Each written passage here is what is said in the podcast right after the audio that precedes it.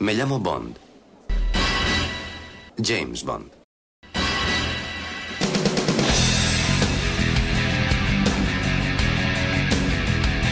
Hola, soy Alberto López, alias Clark en los foros. Bienvenidos al undécimo podcast temático de James Bond de archivo007.com. Si en un programa anterior nos dedicábamos a las chicas Bond, en esta ocasión le toca el turno a otro de los ingredientes principales de todas las películas, los villanos. Desde el Doctor No hasta Dominic Green, veremos las curiosidades relacionadas con los actores que les dieron vida.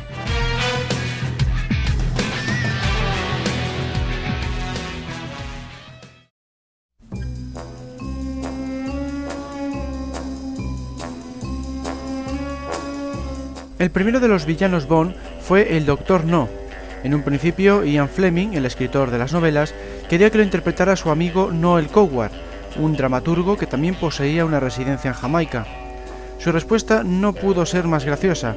Envió un telegrama en el que puso, querido Ian, la respuesta a Doctor No es no, no, no. Finalmente el papel cayó en manos del veterano actor Joseph Wiseman, Gracias al maquillaje, consiguió el aspecto oriental que Fleming describió en la novela. Pero el mérito es todo suyo, al realizar una interpretación magnífica que sirvió de base para los villanos posteriores, a destacar sus movimientos mecánicos, casi robóticos, los cuales perfeccionó al pasar varios días en un hospital rodeado de pacientes con prótesis. Si a esto añadimos su voz de ultratumba, se puede afirmar que sin temor a equivocarse, que su personaje no podía haber sido más terrorífico e inquietante.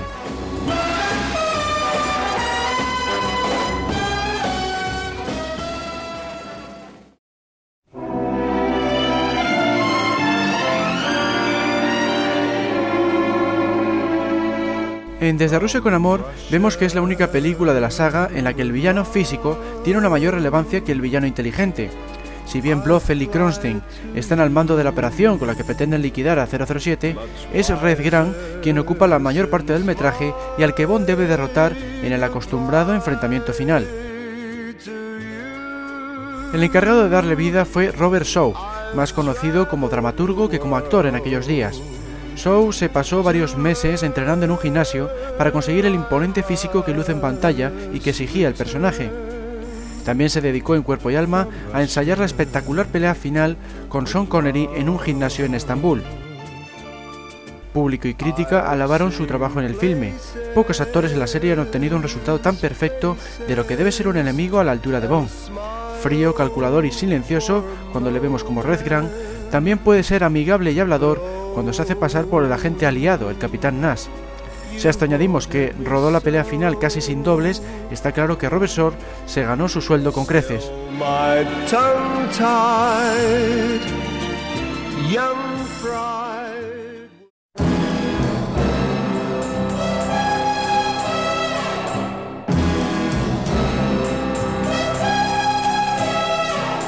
En Goldfinger veremos a otro de los grandes villanos de la saga, Auric Goldfinger no solo contaba con una personalidad bien definida, sino que además disponía de un plan ingenioso como pocos. Por todo ello, el director, Guy Hamilton, quería a un actor que le pudiera otorgar esa fuerza.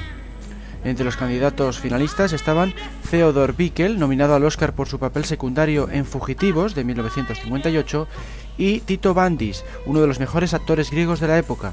Sin embargo, el papel fue a parar al actor alemán Gerd Frobe. El agente de Frobe tuvo que mentir para hacerse con tan jugoso contrato. Afirmó que Frobe hablaba inglés, pero nada más lejos de la realidad. Así pues, sus compañeros de reparto se vieron obligados a interpretar sus escenas escuchándole en alemán. Honor Blackman, alias Pussy Galore, comentó que le sorprendió en gran medida oírle en su primera secuencia, dada la particular sonoridad del idioma. A partir de ese momento se tuvo que acostumbrar a decir sus líneas de diálogo cuando el alemán dejaba de decir las suyas, sin entender nada de lo que había dicho. La película se estrenó en 1964, pero en Israel se prohibió cuando se difundió el rumor de que Gerd Frobe había sido miembro del partido nazi. Más tarde se probó que no había sido un miembro activo y que incluso salvó a una familia judía.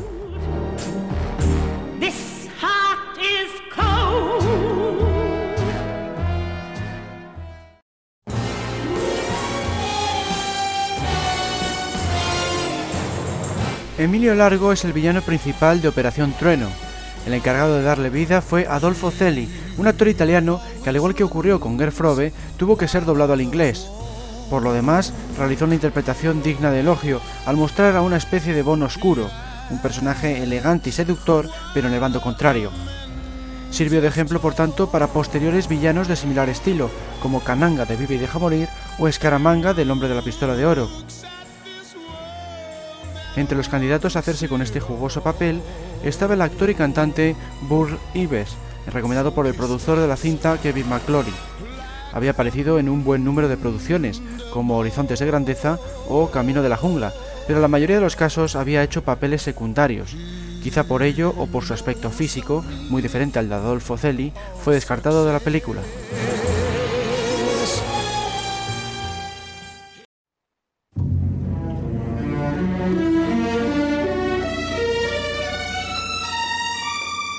En un principio se contrató a Jan Werich, un actor checo, para interpretar al Blofeld de Solo se vive dos veces, iba a ser la primera vez que se iba a mostrar al eterno enemigo de Bond, ya que hasta entonces solo había aparecido en las sombras o a lo sumo se habían visto sus manos acariciando a un gato blanco. Era importante que su aspecto físico estuviera a la altura del personaje y en el caso de Jan Werich enseguida quedó claro que no era el caso. Tanto el director Lewis Gilbert como varios miembros del equipo le veían como si fuera un Papá Noel. Su aspecto era bonachón, todo lo contrario de lo que se buscaba. Así pues, se optó por el conocido actor británico Donald Pleasence, con la debida caracterización, en la que destacaba una cicatriz que cruzaba su ojo derecho, Donald adquirió un aspecto amenazador y combinado con su brillante interpretación, cercana al Doctor No de Joseph Wiseman, formó un personaje digno de la saga. No obstante, no fueron pocos los que le criticaron por alejarse del bloque literario, pero esa crítica se aplicó no solo a su personaje, sino a la película en general, y es que solo se vive dos veces, poco o nada tenía que ver con la novela de Ian Fleming, al convertirse en un relato casi de ciencia ficción en manos del escritor Roald Dahl.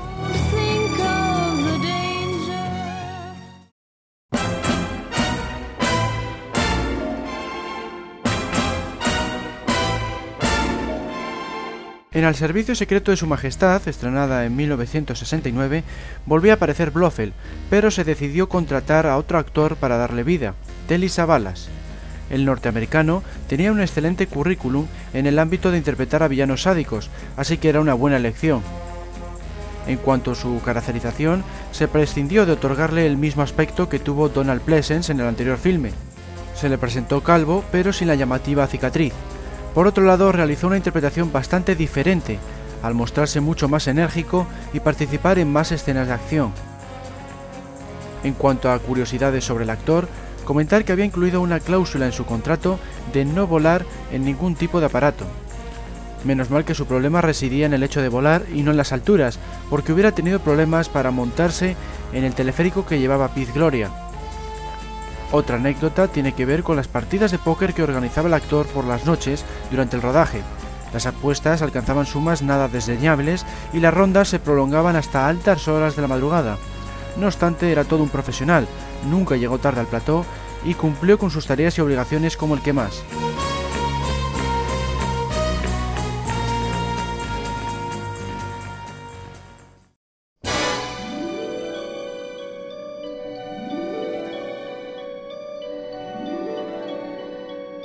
En la siguiente entrega, Diamantes para la Eternidad, se buscó otro actor para encarnar a Blofeld debido al tono cómico del guion.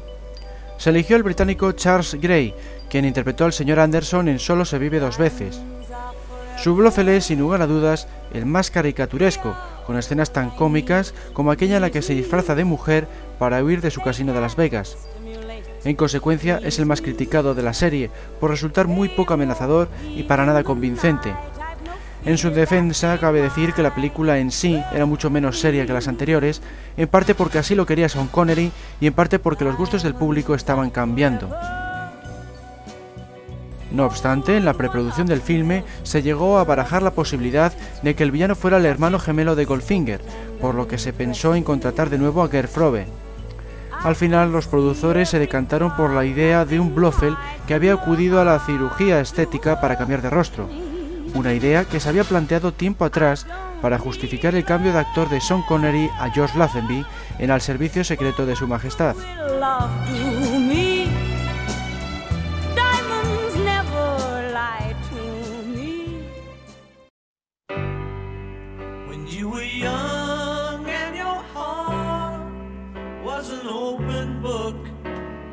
El villano de Vive y Deja Morir, Kananga, le debe su nombre al dueño de la granja de cocodrilos en la que se filmó parte de la película.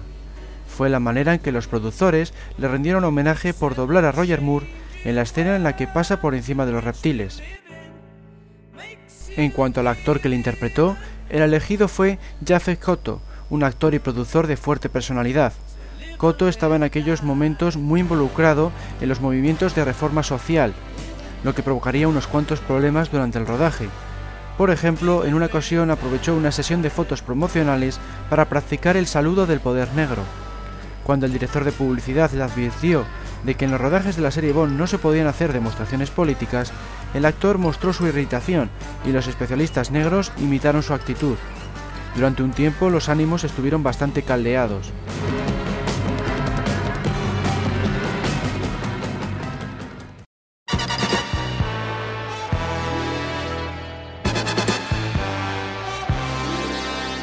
En El hombre de la pistola de oro se requería nuevamente a un villano tan elegante y apuesto como el propio 007. Nadie mejor para ese cometido que Christopher Lee. En aquel entonces el actor londinense se había hecho famoso por interpretar a la Drácula. En la actualidad resulta curioso que ha acabado participando en varias de las series cinematográficas más famosas de todos los tiempos, como Star Wars o El Señor de los Anillos. Por si fuera poco, posee el récord Guinness como el actor que más ha trabajado en el mundo del séptimo arte con más de 300 filmes entre cine y televisión. Entre los candidatos para interpretar a Scaramanga estaba el también conocido Jack Palance, pero viendo la película cuesta imaginar a otro que no sea Christopher Lee en ese papel. Curiosamente, el actor es primo de Ian Fleming y rechazó la oferta de convertirse en Bond en Doctor No. Con la nueva oportunidad que le surgió en esta cinta, no se lo pensó dos veces y aceptó, desde entonces siempre ha afirmado que fue una de sus mejores experiencias cinematográficas. Lástima que la película en sí fuera un fracaso tanto de cara a los críticos como de cara a la taquilla. Casi todo el mundo coincide en afirmar que su actuación es lo mejor del filme.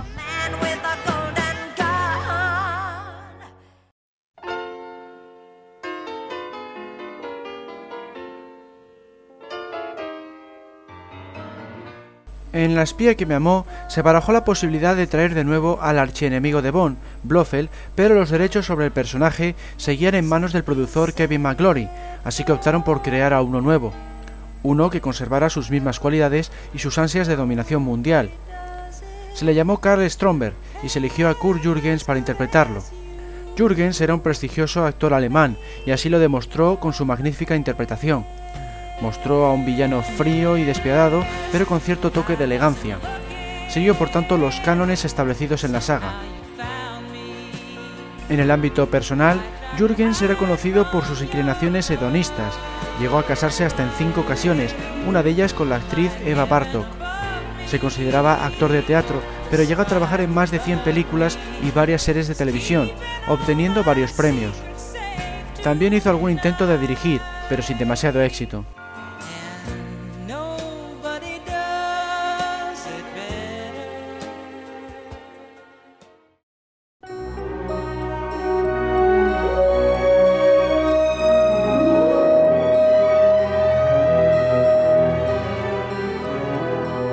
La siguiente entrega, Moonraker, es una clara copia de La espía que me amó, incluyendo su villano.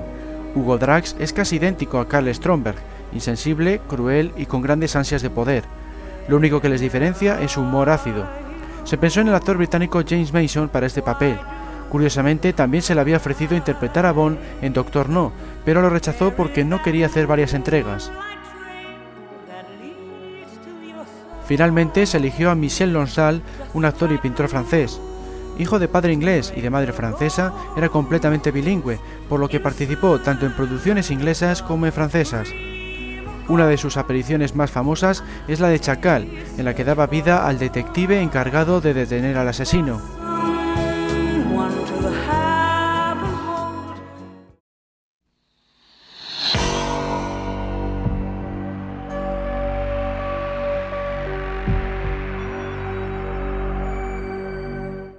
Julian Glover fue el elegido para dar vida a Cristatos, el villano de Solo para sus ojos.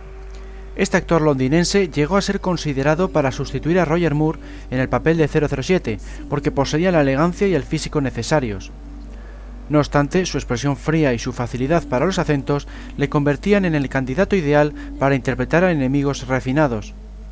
Mismamente, el año anterior a Solo para sus ojos, había obtenido el pequeño papel del General Pierce en El Imperio contraataca de Star Wars, y más tarde se hizo con el del magnate aliado de los nazis Walter Donovan en Indiana Jones y la Última Cruzada. Si bien ha tenido una próspera carrera en el mundo del cine, Glover empezó en el teatro y obtuvo diversos papeles en las series de televisión británica como Los Vengadores, Los Siete de Blake o Doctor Who. En los últimos años ha seguido actuando, como en La Reina Victoria o en Troya, y también se ha dedicado a labores de doblaje. Por ejemplo, se encargó de la voz de la araña gigante de Harry Potter y la Cámara Secreta.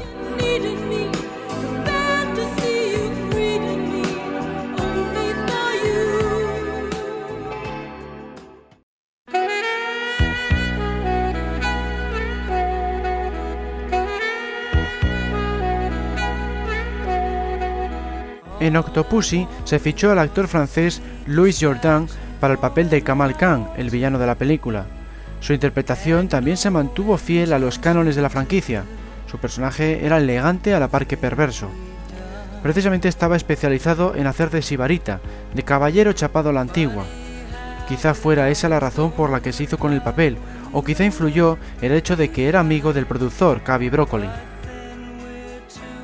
Su larga trayectoria en el cine, que empezó allá por la década de los años 30, le valió dos estrellas en el Paseo de la Fama de Hollywood. También obtuvo una nominación al Globo de Oro por su labor en Gigi, una comedia musical de 1958 que le hizo bastante popular en Estados Unidos. En el ámbito personal, cabe mencionar el fallecimiento de su hijo en 1981 por sobredosis de droga y su manía de no visionar nunca sus películas. Esto último lo comparte, curiosamente, con la actriz que interpretó a Octopussy, Mouth Adams.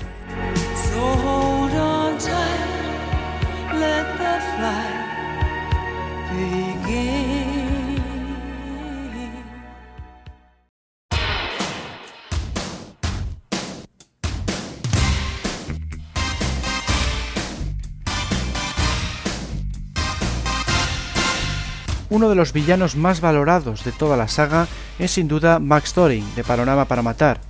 Buena parte de su éxito reside en la brillante actuación de Christopher Walken.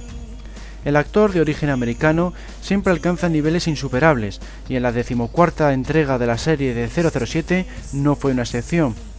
No obstante, la película en sí fue duramente criticada por poseer un planteamiento excesivamente parecido al visto en Goldfinger.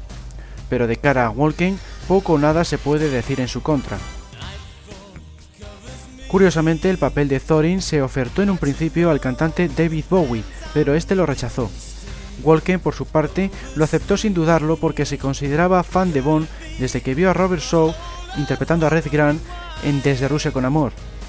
Se convirtió entonces en el único villano de la franquicia en ser poseedor de un Oscar, ganado por su papel secundario en El Cazador en 1978.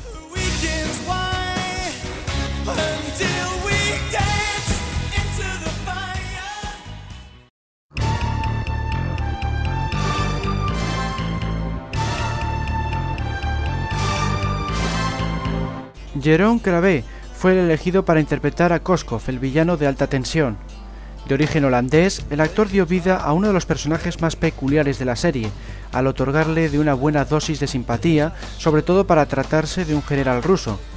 Por esta razón ha sido duramente criticado, puesto que resulta poco creíble y demasiado gesticulero. No obstante, Cravea ha realizado brillantes interpretaciones en muchas otras películas, por ejemplo en El Fugitivo, en la que trabajó con Harrison Ford, o la reciente Transporter 3. Como anécdota, cabría recordar que fue él quien le dio la idea a Lady Di de golpear al príncipe Carlos con una botella falsa durante su visita al plató del rodaje.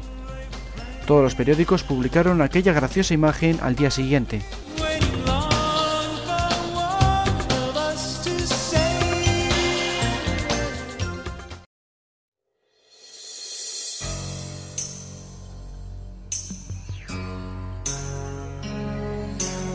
En Licencia para Matar, el villano a batir era un sádico narcotraficante llamado Franz Sánchez. Sus características parecían estar basadas en Antonio Noriega, un militar y político que sería juzgado por narcotráfico en 1992. El actor encargado de darle vida fue Robert David. Este neoyorquino, de padre italiano, realizó una de las mejores actuaciones de la saga. Prueba de ello es que durante una comida en un restaurante con el equipo del filme, hizo como si fuera un mafioso similar a Sánchez, y el camarero se lo creyó completamente. Dado su aspecto físico, Robert David es todo un experto en realizar papeles de villano o de tipo duro. Su carrera es realmente amplia, abarcando tanto el cine como la televisión. Se le pudo ver, por ejemplo, en la primera entrega de Jungla de Cristal, donde curiosamente también actuaba Grant L. Bowes, quien interpreta a Hawkins en Licencia para Matar, el agente de la DEA encargado de llevar a Bond ante M después de que éste liquidara a Kilifer. En los últimos años, Robert David también se ha dedicado a la comedia, con filmes como Este cuerpo no es el mío o An American Carol.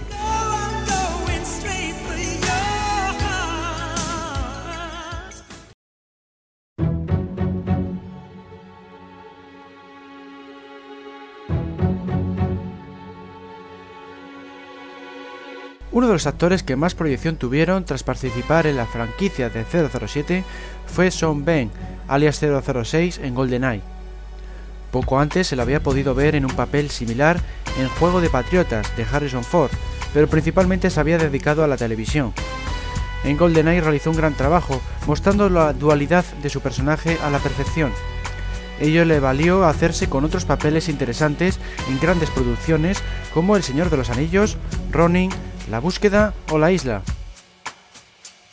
Si por algo será recordado Sean Ben en la franquicia de 007 es por la magnífica pelea cuerpo a cuerpo que interpreta con Pierre Rosnan al final de la cinta. Muchos la equiparan a la mítica confrontación entre Robert Shaw y Sean Connery en Desde Rusia con Amor.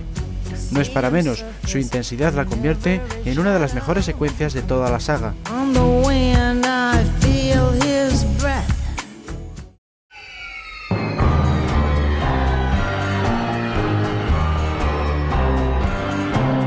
Quizá debido a que El Mañana Nunca Muere tenía previsto su estreno en el 35 aniversario de la serie en 1997, los productores idearon un guion de lo más clásico, en el que se incluía a un villano de similar estilo a Blofeld o a Dr. No. Se le llamó Elliot Carver y se contrató a Jonathan Price para darle vida tras haber tenido en cuenta a Anthony Hawkins y a Terence Stamp. Price había trabajado principalmente en televisión y teatro hasta ese momento, pero demostró su valía en la pantalla grande al otorgar a su personaje de la personalidad requerida, un magnate ambicioso y sin escrúpulos, capaz de cualquier cosa con tal de aumentar la audiencia de sus medios de comunicación.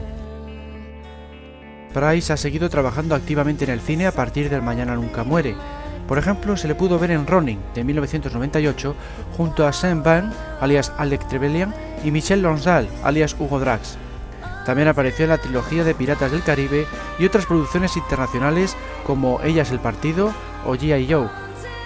Por si fuera poco, tiene en su haber un buen número de premios y nominaciones.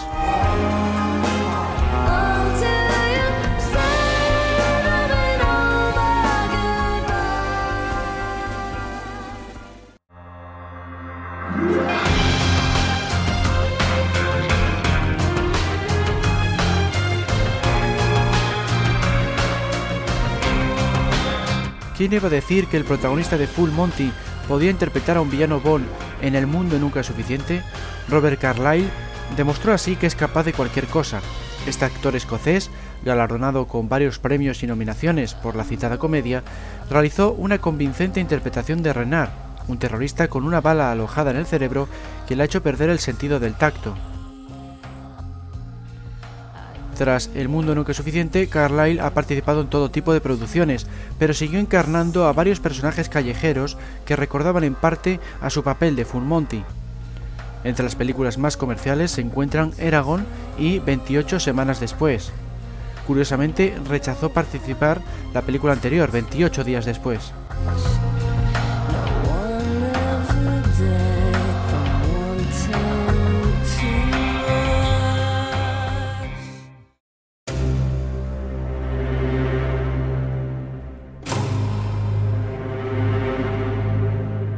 Toby Stephens fue el elegido para interpretar a Gustav Graves, el villano de Muere otro día, la película del 40 aniversario, estrenada en 2002. Este actor londinense, hijo de actores, empezó su carrera en el teatro y ha participado en un buen número de producciones televisivas. Sin embargo, al contrario que otros actores de la franquicia de 007, no ha querido aprovechar la película de Bond para relanzar su trayectoria y continúa rechazando las ofertas de Hollywood, centrándose en el teatro y en pequeñas producciones. Por ejemplo, no quiso interpretar a Robin en Batman Forever en 1995. Lo más cerca que ha estado del glamour de Hollywood ha sido en sus actuaciones en Broadway. De su papel como villano Bond, cabe destacar que estuvo varias semanas practicando esgrima para las secuencias del club en el que se bate en duelo contra Brosnan. El enfrentamiento es de lo mejor de la película, en buena parte porque apenas utilizaron dobles y por la intensidad que desprende. Por lo demás, Stephens ofrece un personaje a la altura de sus antecesores, con un villano ambicioso y perverso como el que más, capaz incluso de asesinar a su propio padre con tal de llevar a cabo sus planes.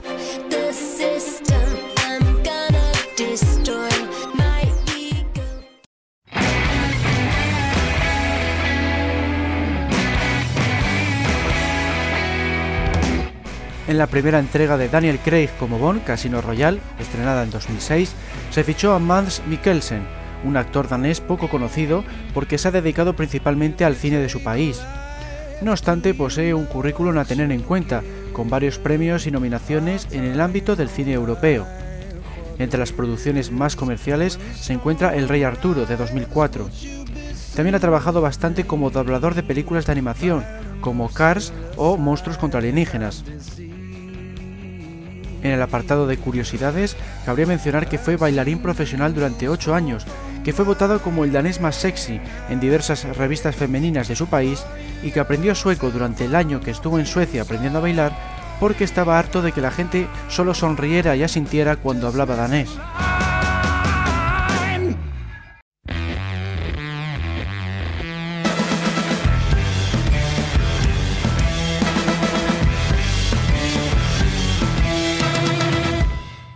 Para la última entrega hasta la fecha, Quantum of Solas, estrenada en 2008, se barajaron varios nombres para interpretar al villano, Dominic Green. Entre ellos se encontraba Al Pacino, y aunque parezca increíble, el primero de los Bond, Sean Connery. Finalmente el papel cayó en manos del actor y director francés Matthew Amalric, muy popular en su país, pero que apenas se le ha visto en producciones internacionales. Únicamente ha conseguido pequeños trabajos, como en Múnich o en María Antonieta. El resto de su filmografía lo forman cintas francesas de escasa distribución como La escafandra y la mariposa o La cuestión humana. No obstante, ha sido galardonado con un buen número de premios en el ámbito europeo, como tres César, que vienen a ser como los Oscar franceses. No es de extrañar, por tanto, que su interpretación de Dominic Green sea fantástica. El único punto negativo reside en que podría haber contado con más minutos, también se ha criticado bastante el plan con el que su personaje pretende hacerse rico y poderoso. En otras palabras, la culpa de su poco éxito en el universo 007 proviene más del guion que de su labor.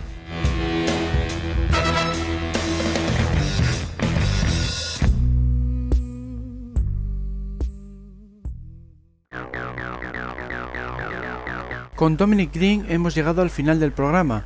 Os recuerdo que podéis encontrar más información acerca del mundo de James Bond, así como novelas, cómics, concursos y demás, en la web archivo007.com y en su foro foros007.com. Un saludo a todos y hasta la próxima.